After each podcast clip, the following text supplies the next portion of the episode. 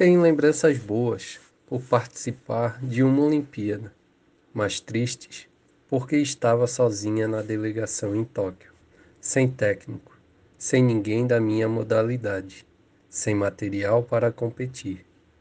Chorei muito, vivia chorando, chorando. Mas eu tinha que competir, representar meu país.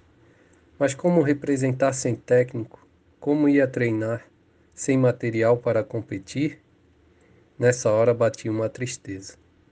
Mas eu fui à luta. Entre os 68 integrantes da delegação brasileira nos Jogos de 1964, era a única mulher. Aida dos Santos, a lenda do atletismo feminino brasileiro.